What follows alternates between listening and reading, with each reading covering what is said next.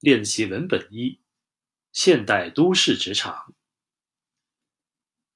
陆漫漫被许巍安排与赵成共同负责继承土地招标一事，但公司看中的这块地却最终被另一家房地产公司拿走。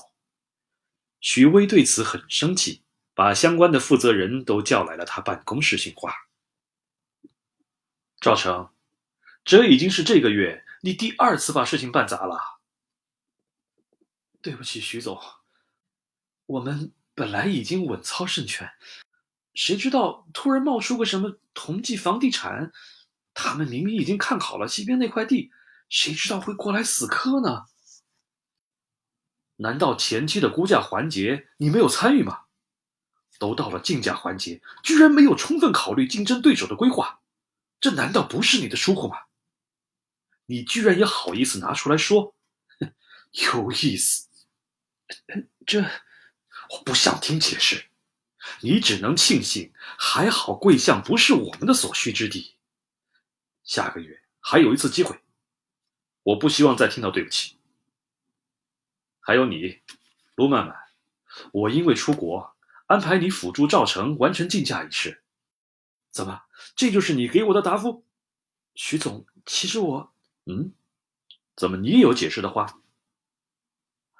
对不起，这确实是我办事不力，我一定认真检讨，绝不再犯。唉，知道就好。你们先回去吧，陆曼曼留下。众人听到这话，一一离开，只余下陆曼曼和许巍两人。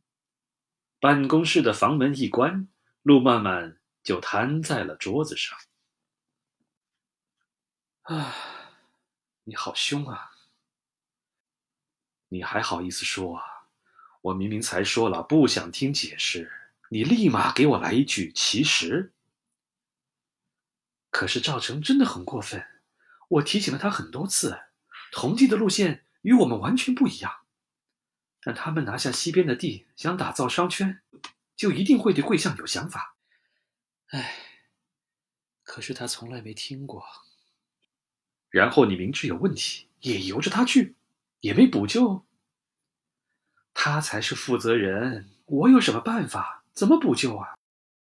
哎，你真的是，还是觉得自己一点毛病没有是吗？曼曼，你要知道，你不可能遇到领导永远都是通情达理的，怎样和他们相处，也是你需要学习的内容。好吧。我承认你说的对，